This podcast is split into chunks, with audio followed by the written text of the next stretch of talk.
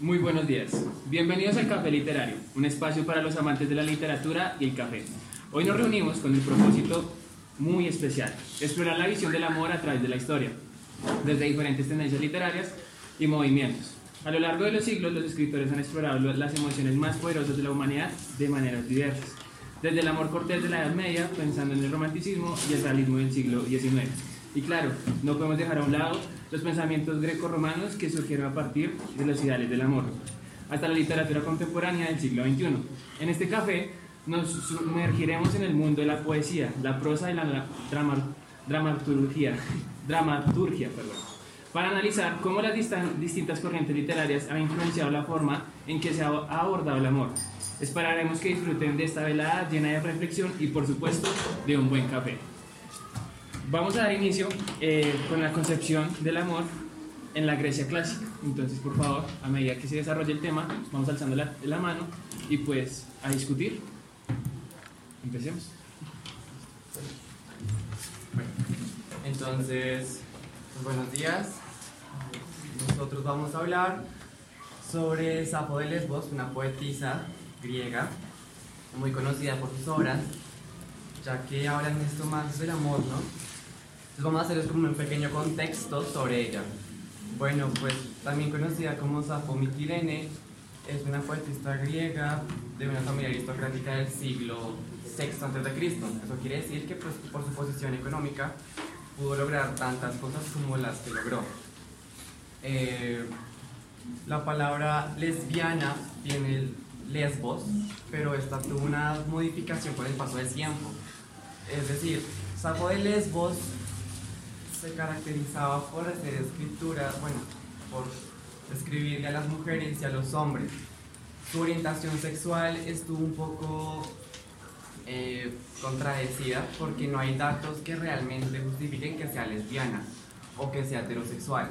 Tenemos que tener en cuenta que en esta época la bisexualidad y bueno, el gusto entre personas era muy normal, no como en estos tiempos. Entonces de ahí quería partir por la palabra lesbos. Lesbos lesbiana. Y retomando lo que he dicho anteriormente, eh, pues Lesbos venía, pues antes significaba alguien de Lesbos, porque Lesbos es una isla, bueno, Y pues ahorita pues ya por el paso del tiempo lo modificamos a lesbiano para darnos a conocer. Uno de los poemas que, bueno, el único poema que se logró encontrar completo de, de Sapo es la Oda o el himno Afrodita solo se encuentra este, ya que un padre años después decidió quemar todas sus escrituras, ya que no considera bueno que una mujer hablara sobre sus gustos frente a otra mujer más que todo. Eh, la obra de Afrodita tiene como tema principal el amor, pero este se pasa más a las plegarias o el ruego, pues en este menciona o suplica más a Afrodita que le pueda ayudar con un amor que no es correspondido. Entonces le suplica, le ruega, incluso la alaba, porque para ellos en esa época los dioses griegos, como lo es Afrodita, fue una persona muy importante. Eran como nuestro dios, por así decirlo, hoy en día. Eh, bueno, el poema se puede encontrar de dos partes, tanto la alabación que se encuentra para Afrodita y la parte en la que le suplica que la ayude. Por ejemplo, en el... esto. Eh, tiene varias metáforas, como la llegada a Afrodita, ya que quiere tomar esto como un campo de batalla, es decir, ella quiere que Afrodita la ayude a conquistar o pelear por el amor que ella quiere. Eh, como se sabe, Afrodita escribía con un tono intimista, es decir, en primera persona y quería expresar sus sentimientos y emociones más íntimos, en este caso, pues el dolor que ella siente. Eh, bueno, ¿por qué Afrodita? Como sabemos, Afrodita fue exiliada, es después de una guerra, se fue para Sicilia. Ahí, bueno, se casó y le dieron como un perdón, lo que permitió volver a su lugar natal. Y ahí salió la escuela que se llama la Casa de las Servidoras de las Musas, o Piazos. en esta escuela querían como enfatizar más en la fe que le tenían tanto a la diosa Atenea, que es la diosa más importante, como para Afrodita. Entonces, pues la mayoría de las obras o lo que se pueden encontrar pueden ser referentes más a Afrodita, tanto como a Atenea. Y, y, no sé, o sea, es como raro pensar en este tipo de literatura porque es un, un pensamiento que se quiere actualmente. O sea, por ejemplo, como lo decía Mateo, decía que ellos no tenían como ese tabú de personas homosexuales. Y es algo que se busca actualmente. Entonces buscamos replantear otra vez esa época. Es lo que se puede decir actualmente sobre Bueno, digamos que continuando con el tema de Safo, en los poemas, pues entonces sería hablar sobre efectos del amor. Este es un poema un poco más personal de Safo, ya que está expresando lo que realmente siente hacia un individuo. Hay una parte que les quería, bueno, contar, decir. Entonces la primera estrofa y hagan énfasis en el primer verso. Igual parecen los eternos dioses, quien logra verse frente a ti sentado. Feliz y goza tu palabra suave, suave tu risa. Aquí nos podemos dar cuenta que en el primer verso, verso perdón, ella menciona a los dioses. Tengamos en cuenta que los dioses en esta época eran súper importantes, eran vistos como lo más perfecto que puede haber. Y pues para ella, digamos que mencionar a una persona y ponerla en ese pedestal, pues fue de gran importancia, porque pues reflejas lo que tú sientes por una persona. Eh, también está la parte que dice, a mí en el pecho el corazón se oprime solo al mirarte y la voz acierta, de mi garganta prorrumpir y rota calla la lengua. Esto es más como algo físico que las personas que realmente tienen un sentimiento pueden llegar a expresar. Cuando tú estás cerca de una persona que te gusta o que simplemente sientes alguna especie de atracción, no vas a actuar como siempre actúas, ¿no? Perfecto. En esta parte, o sea, quiero, o sea, para agilizar y meternos más a profundidad respecto al tema del amor, vamos a mezclar y hacer una contraposición frente a los preceptos del amor en, en la Grecia clásica y en Roma, ¿sí? Entonces, los inspirados en aclarar las concepciones del amor en Roma y Grecia, entonces demos la intervención. Empezando y teniendo énfasis en el poema de Asintia y el arte de amar, dos poemas que hacen la contraparte de lo, del precepto de amor que se tenía en la Grecia clásica.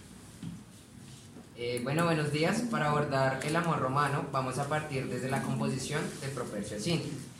Eh, el autor de este poema fue Propercio, un poeta italiano quien escribió 90 poemas repartidos en cuatro libros de elegías, los cuales contienen sus poemas amorosos, los cuales iban dedicados a Cintia.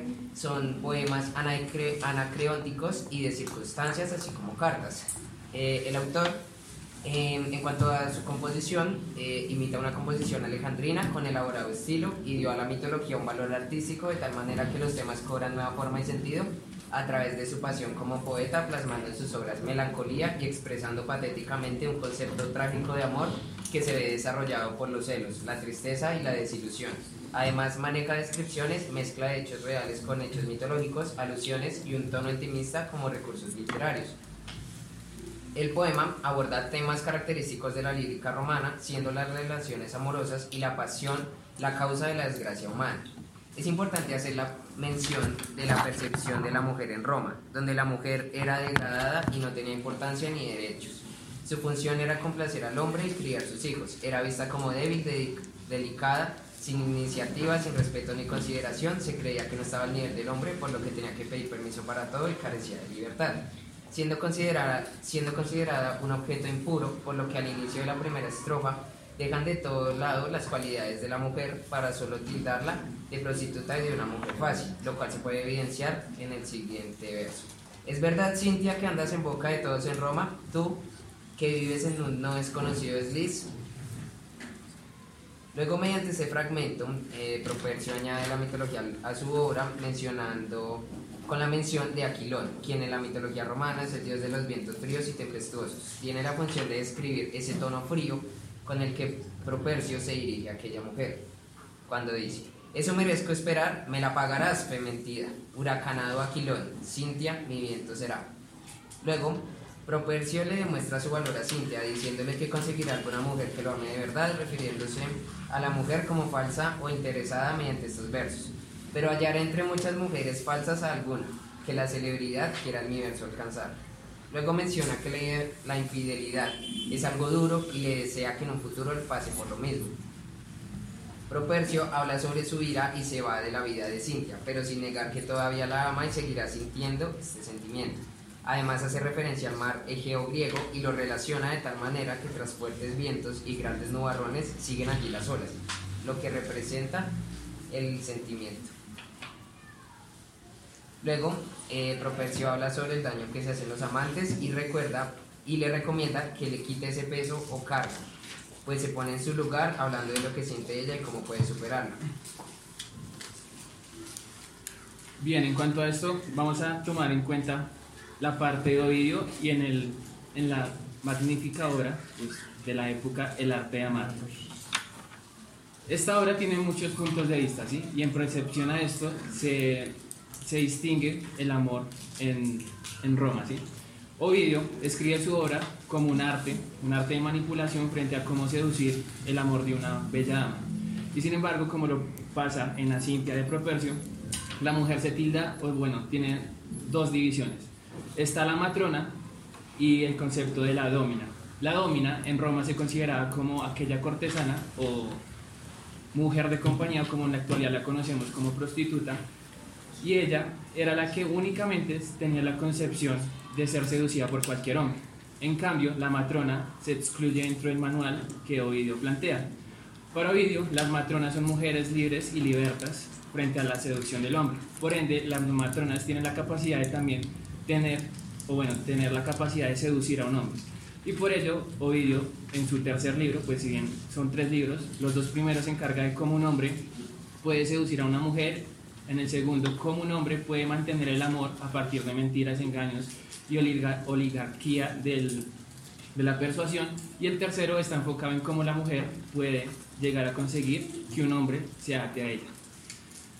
Bueno, en cuanto a ello, eh, Ovidio plantea que para seducir a una mujer es necesario tenerla llena de engaños y mentiras, es la mejor forma. Incluso llegar a, tener colación diversos eh, factores amorosos, como en el caso de Menelao, eh, e incluso llega a conseguir de que Menelao, bueno, Julio César, que es el emperador romano, llega a considerar de que el poder es una forma, u, de alguna u otra forma, el poder es el encargado de que una mujer se, se acuestione a las rodillas del hombre, ¿sí? Eh, plantea a Julio a César y a Julio Augusto, que son, o sea, dos emperatrices de Roma. Para él, eh, el arte de amar no solo consta de, propiciar eh, falacias del amor, sino también en cómo intervenir en que la mujer eh, caiga rendida a los pies de él. Y a lo largo del texto, él siempre, o sea, tiene diversas citas, incluso llega a citar a Júpiter, eh, bueno, figuras mitológicas como Júpiter y Juno, de que la mentira es algo, o sea, que en realidad funciona.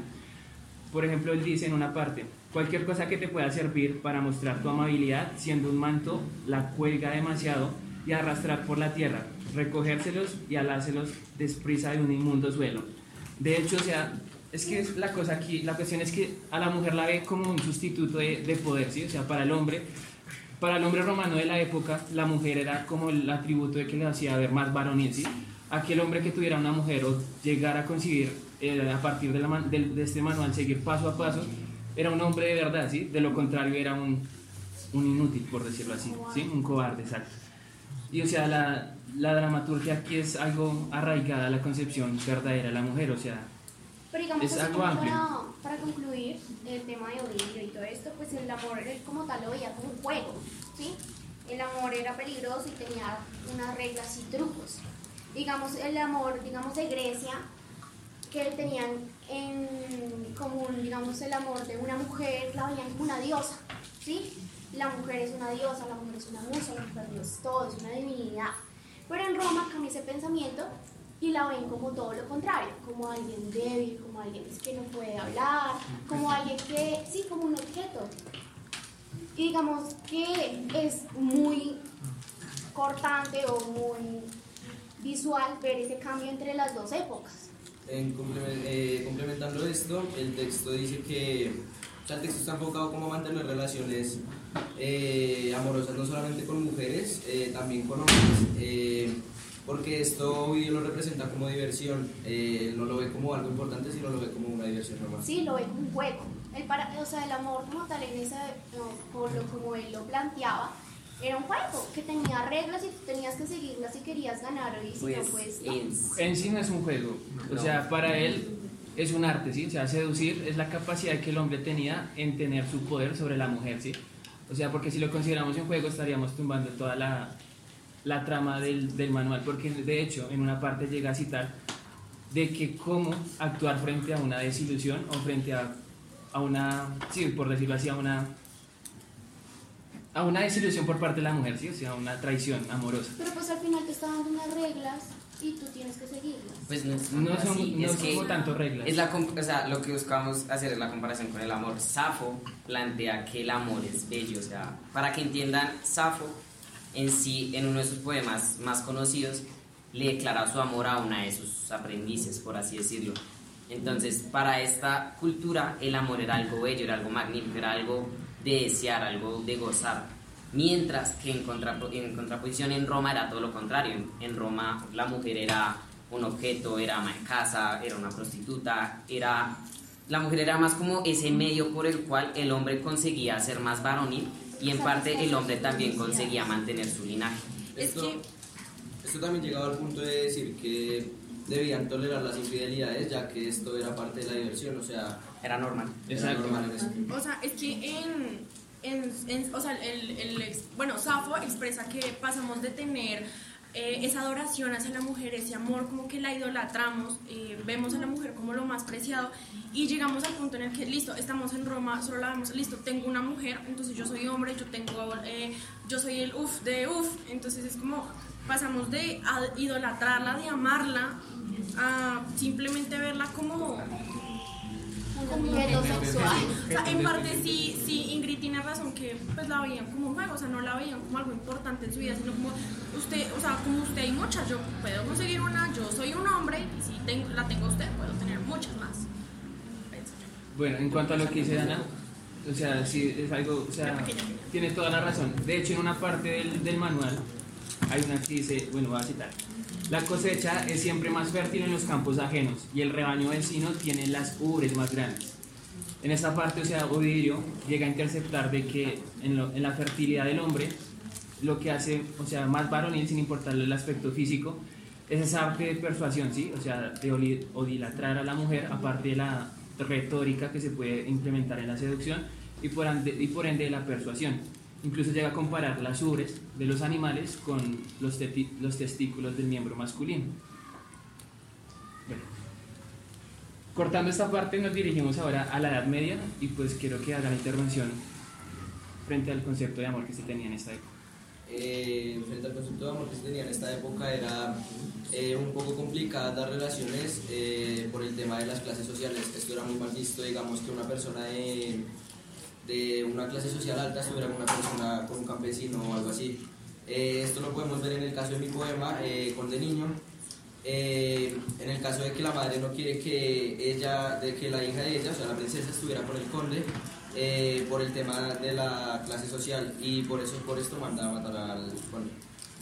Eh, en este poema también se logra ver eh, una cultura la cual todavía se sigue representando en España, la cual es el San Juan, que es el 24 de junio, el cual es muy representativo en esta obra por el simple hecho de que la madre, la reina, al escuchar cantar al conde, lo confunde con la voz de una sirena que es algo que se tiene el concepto en este día. En el caso de este mismo poema eh, podemos ver que a pesar de ser un amor imposible, eh, llegaban a tener los sentimientos y lo veían como, o sea, las personas que estaban enamoradas también lo intentaban, por ejemplo, citando un verso, de ella nació un rosal blanco, de él nació un espino albar, crece el uno, crece el otro, los dos se van a juntar. Esta es una forma en la que se personifica el amor, eh, representando ya eh, que es un amor imposible, pero que puede llegar a suceder. Eh, también durante la Edad Media se vio la poesía provenzal, que fue durante el siglo XI al XIII. Esta se constituye en el primer movimiento lírica de, de cultura de, Este tiempo eh, surge al sur de Francia, en un lugar llamado Provencia alrededor del año 1100. Fue cultivado por los trovadores que utilizaban para expresar sus sentimientos una lengua romance, el provenzal o el laño. El tema principal de este era el amor y que el hombre se como sirviente en la dama. Este dio apertura al amor cortés. Eh, toma- retomando lo que dijo mi compañero, el amor cortés fue un concepto europeo medieval que surgió en el siglo XII. Era una forma de amor muy estilizada e idealizada. A menudo eh, se celebraba la literatura y el arte de la época. Eh, algunos de sus elementos claves eran la adoración de la amada, la humildad, la caballería, el secreto, el amor no correspondido, la poesía y la, literatura. En general, el amor cortés era una forma de amor muy idealizada y romántica, que facilitaba las virtudes de la devoción y la humildad y la caballerosidad. Eh, en el poema de Cuando veo la otra mover, se hace referencia al mito del Narciso, debido a que el, el escritor Bernal de Ventador, eh, en una parte dice que al mirar los ojos de su bella amada, eh, se pierde. Eh, en el mito del Narciso, lo que pasa es que el Narciso va caminando y mira una fuente al mirar la fuente mira su reflejo y se enamora de él mismo. Entonces se lanza y, termina muriendo. Eso se hace referencia en el poema que el, el autor al mirar los ojos termina cayendo por eso. Bueno, retomando a Condiolinos, él nos habla sobre un amor prohibido y trágico entre el conde y Malibran eh, en un entorno de una oposición causada por la madre. Eh, la balada trata de poemas como el amor apasionado y un destino trágico que es causado en sí por la madre. Nos habla entre la lucha del amor y la contraparte del deber y la inadaptabilidad del destino. Em, la historia del amor entre los personajes se presenta de manera emotiva y con elementos dramáticos, sentimientos de los amantes y dificultad para enfrentar el amor, eh, y un desenlace trágico de la historia que pues el que se encuentra. retomando ya este, este poema, el cual es el con violinos, podemos darnos cuenta, como bien decía mi compañero, un romance que terminaba de una forma trágica mayormente, un amor tan puro que llegaba al punto de la muerte o más allá de la muerte, como es en este caso, a pesar de las, los impedimentos que hubo en vida, los amantes pudieron estar felices después de ello. Muy bien, aquí traigo una pregunta a colación antes de continuar con las siguientes etapas. ¿Qué factores creen ustedes que influyen para que la concepción del amor vaya variando de época, en, bueno, de, al transcurso del tiempo, vaya variando de forma tan drástica, ¿sí? O sea, pasamos de, que en Grecia con Safo se tenía la concepción de divinidad, luego en Roma la concepción de que la mujer solo era objeto sexual, y ahora en la Edad Media esa rivalidad que existe entre clases a partir de la concepción del amor. Entonces, ¿qué factores podrían estar influenciando al cambio tan drástico que tiene el amor en las épocas? Pienso que esto podría haberse influenciado eh, primeramente por los escritores, eh, dependiendo de la forma en la que escriban ellos los versos y de cómo quieran innovar.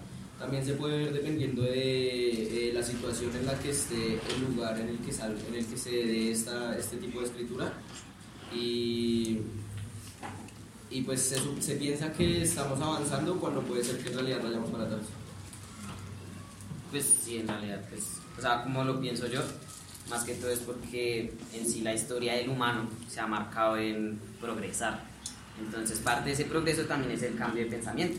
Entonces, mientras que, pues como lo decía Brian, en Grecia se veía a la mujer como una divinidad, el paso del tiempo y también las costumbres hace que, digamos, en Roma se vea como todo lo contrario, como algo malo, algo que solo sea útil y ya.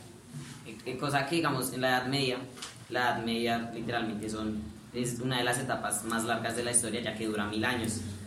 En esto, este cambio de pensamiento y este cambio de ideas produce que, digamos, se vuelva, como lo decía Fiverr, un amor más verdadero. Ya se deja de lado el hecho de que la mujer solo sirva para hacer labores domésticos, de que el hombre solo sirva para guerrear y para ser varonil. Pero ahora el impedimento es que el amor se vuelve puro pero el limitante son las clases sociales. Digamos, en, este, en, el, en el caso del conde Olinos, eh, pasa todo, o sea, se ve, un, se ve como una, una contraposición, mientras que cuando el rey buscaba una mujer de clase baja, se veía como algo bien visto, porque el rey ganaba poder mantener su linaje y la mujer ganaba el hecho de ascender de clase social. Pero cuando se representaba todo lo contrario, que un hombre de clase baja buscaba una mujer de clase alta, se veía como algo en parte inútil, porque en ese entonces se pensaba que las mujeres de clase alta eran, por decirlo así, inalcanzables. Por eso en el Conde Olinos se le es criticado y al final su amor imposible solo se resulta dando después de la muerte. Además, si no estoy mal, creo que en esos tiempos era como las mujeres, era a pertenecerle a los hombres. Nosotras ganábamos, se supone, era la posición o el dinero, ¿no? La idea era subir. Eh, un hombre no ganaba nada eh, buscando a una mujer rica, ya que no le iba a dar de pronto más estatus, creo yo.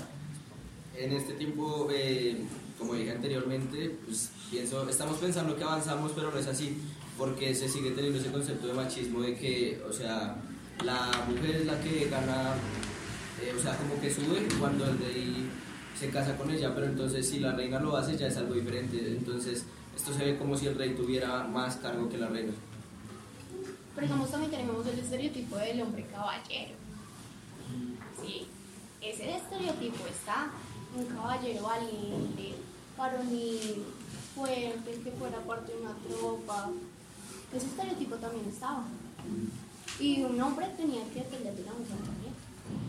Si no, no lo consideraba. Pues en esa parte sí tengo una, bueno, una contraposición. O sea, en la Edad Media sabemos de que lo- el, el ideal, el ideal caballeresco, caballerístico, exacto, surge dentro de la época, ¿sí? Y que era pues un hombre valiente y que pues de hecho todos los, las- los textos que se ejecutan dentro de la época se enmarcan dentro de las travesías caballerísticas, ¿sí? Y que luego transciende a la picaresca, que ya es la contraposición de un caballero. Entonces digo, de caballero. Entonces, o sea, digo que el ideal del caballero en la sociedad actual y bueno, durante las sociedades que vamos a ver a continuación, creo que se fue tan debilitando que la concepción de, del caballero como tal se contrapone a un machismo más arraigado a la mujer, ¿sí? o sea, de verla como nada más que sumisa al hogar o sumisa a sus leyes. Bueno, ¿hay algún voluntario del público que quiere aportar? Eh, a pesar de esto, la reina se seguía tomando como para hacer las actividades de la casa, por ejemplo, si llegaban a tener hijos, ella era la que tenía que cuidarlos y digamos que el rey normalmente era el que dirigía eh, los ejércitos y, y diferentes eh, temas para las batallas. Eh, en cambio, la mujer era todo lo contrario. Tenía que, o pues era lo que se pensaba que tenía que estar en la casa y tenía que estar haciendo diferentes Pero ella seguía normas. Pues, leyes hombre. En general todos siguen normas porque hasta los hombres las siguen, tengamos el machismo o el poder que se supone que tenían, ¿no? Ellos Como- tenían que como seguir lo una línea postura. espera, perdón. Espera. Como lo mencionabas tú, eh, los hombres representaban la parte fuerte en las, en este caso pues en los castillos, ¿no? La mujer siempre ha sido vista, incluso en estos tiempos, como la delicada y la ama de casa, la que no tiene derecho a opinar y la que simplemente está ahí como un objeto. Pues la- ahí llegamos al concepto de ser femenina. Exacto. Sí, porque también. ¿Qué es ser femenino? Si simplemente es porque una mujer lo hace o porque un hombre también lo hace. O sea, ¿cómo partimos de esto? O sea, digo yo Sí, también, o sea, yo siento que ahí nacen muchos conceptos con los cuales actualmente se tienen como muchos debates sobre estos temas. Entonces, digamos, hablábamos al principio sobre una diosa, sobre que la mujer no es todo. Actual vemos, vemos el feminismo, que quiere ver eso. Eh, en Roma vemos ese, ese cambio drástico de querer controlar a la mujer y ahora es esa libertad que busca el mismo feminismo, o que buscaba, no sé. Eh, y, y también vemos, digamos, ahora en la Edad Media, pues esa idea épica que tenían los literatos y los autores sobre ese caballero, ese amor o tal vez ese control que podía llegar a través de las personas. Pero todo eso lo vemos, o sea, se sigue viendo actualmente. Ah, también se observa que la definición del amor es voluble, impredecible y entre menos se busca o o se esquiva, más va a, ter- a tender a suceder o a aparecer. Pero de hecho también ellos como que planteaban eso a través de la literatura, porque si uno se pone a mirar las pinturas, siempre se veía al hombre musculoso, al hombre mostrando pues su belleza y a la mujer siendo pura. Entonces eso es lo que pues que representa a eso. ¿A qué te refieres con pura? Pues a la pureza, eh, pues bueno, yo me estoy guiando acá en mi poema del neoclasicismo que una mujer cubierta y el manto representa la pureza y la protección de ella. Entonces es a lo que me refiero de pura.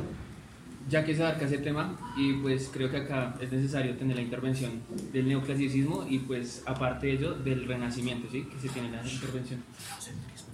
Bueno, antes de continuar, eh, Eh, bueno, también es importante hacer la mención de que la sexualidad en el medioevo se veía como algo precaminoso, repro- reprobable y peligroso, pero también como lo más soñado, meditado y secretamente deseado. Y aquí nace la concepción del cristianismo y del pensamiento teocentrista, quien separaba el sexo de dos formas, la primera en actos naturales y la segunda en actos contra la naturaleza. Bueno, pues primero que todo tenemos que entender qué es el teocentrismo o basarnos en, una, en un concepto básico de este. El teocentrismo se nos dice que es el concepto de que es un Dios en el centro del universo, que es lo que manda y lo que debemos obedecer. Este mismo ideal, esta misma este mismo pensamiento eh, hace que la humanidad se vaya en torno a seguir los mandatos que dice la Iglesia. Y como decía mi compañero Nicolás, hace que eh, haya un régimen y unas reglas específicas para un tipo de familia. No puede haber dos hombres en una familia ni dos mujeres, sino hombre y mujer, porque de lo contrario estaríamos violando las leyes naturales, como dice el teocentrismo. Y pues, o sea, ya como más para aclarar, el hecho de que, pues como lo decía Ingrid, y como también lo, lo nombraba, era que el hecho de que la Edad Media haya durado tanto implica que sea tan reflejada cotidianamente. O sea, la Edad Media fue la que le dio paso a lo que ahorita conocemos como estereotipos, pues que ahorita ya no están tan marcados, pero pues que anteriormente sí lo era, que digamos la mujer tenía que ser de casa, el hombre era el trabajo fuerte, el hecho de que digamos, como lo nombraba Nicolás, el hecho de tener relaciones sexuales era algo que solo se podía después del matrimonio, o sea, el hecho de que la Edad Media fuera un periodo histórico tan prolo- prolongado es lo que produce que por lo, por lo general las generaciones que vienen después sean tan, clasi- tan clasistas, tan chapadas a la antigua. Pero digamos, no sé, digamos ahí la religión tiene mucho que ver. Porque digamos en la Grecia antigua veíamos una mujer que era más libre. Pum, llegó Roma y a Sapo de Lesbos, digamos en, en este caso hubo un papa que le, en serio le quemó todos sus escritos porque era lesbiano. ¿Sí? Solo por el hecho de que sus escritos no iban con lo que la religión hablaba, los quemó. Y ahí se perdieron muchas cosas. Digamos, la religión también tiene muchas cosas que ver en la forma en la que muchas personas hoy en día piensan, en cómo analizan las cosas, en cómo actúan, en cómo creen que es bueno y que es malo. Cuando actúa- eh, en la Grecia antigua no se veía nada de eso. Entonces ahí se puede ver un cambio gracias a la religión. De hecho, con la religión se puede ver también el tema de saber si Dios es mujer o hombre, porque eso podría tener mucho peso también en lo del machismo y lo del feminismo. Por ejemplo, puede ser que algunas personas piensen que eh, Dios sea una mujer, entonces eh, lo pueden ver como algo más eh, importante para ellas y bueno, también para los hombres, entonces es depende de la forma en la que la persona lo vea. También hay que tener en cuenta el clero, ya que en la Edad Media el, clero era, tenía relación con el, era la iglesia prácticamente. Y al ser el centro del todo, eh, decía que el hombre tenía más poder que la mujer, que, era, que, podía, que él era todo prácticamente, que la mujer era prácticamente nada. Empezar no que basarnos desde esto que, digamos, como lo nombra Ingrid, de que, por decirlo así, en Grecia la mujer es, es divina, eso ya lo tenemos claro. En Roma hay un cambio de percepción. ¿Por qué pasa esto? Porque si la mayor, pues yo creo que la mayoría lo conocen, pero pues de hecho en las escrituras se dice que el hombre fue el puro y el hecho de que Eva fuera la que comiera la manzana la hace pecadora. O sea, desde un inicio en la religión se nos tilda a la mujer como lo malo, como lo impuro.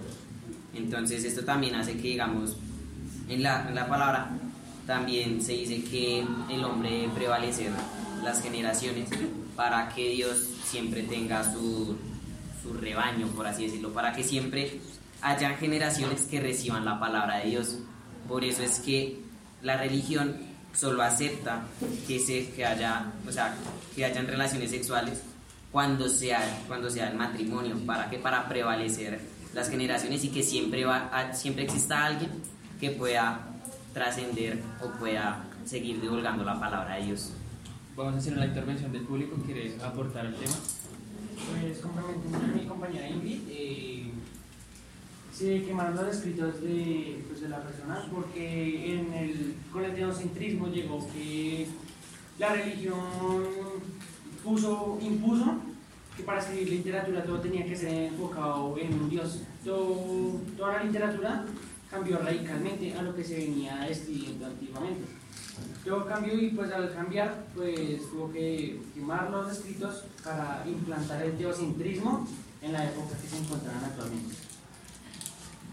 Bueno, frente al el teocentrismo, o sea, es importante mencionar de que la concepción acá, o sea, para generalizar ya, el amor se basó fue frente al teocentrismo y ese amor que se planteaba frente a adorar a Dios, ¿sí? o sea, la imagen divina. De hecho, eh, voy a citar acá en esta parte a dos filósofos, eh, a Santo, Santo Tomás y a Agustín, San Agustín, que proponían de que el verdadero amor y la verdadera eh, hazaña de que el hombre pudiera, pu- pudiese conseguir el amor no solo propio, sino amor carnal, era a partir de adorar a Dios. Y de hecho lo citan en diversos libros. Bueno, continuamos ahora con el Renacimiento.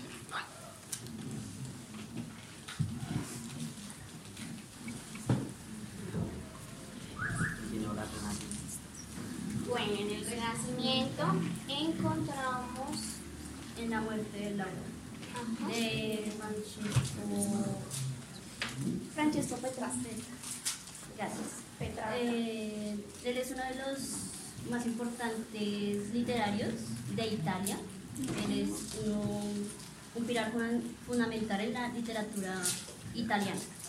Eh, él es un poeta y un humanista, entonces ya con esto sentamos de que esta época va a ser más humanista, sentándonos en el ser humano como centro del universo, en vez de Dios como centro de todo.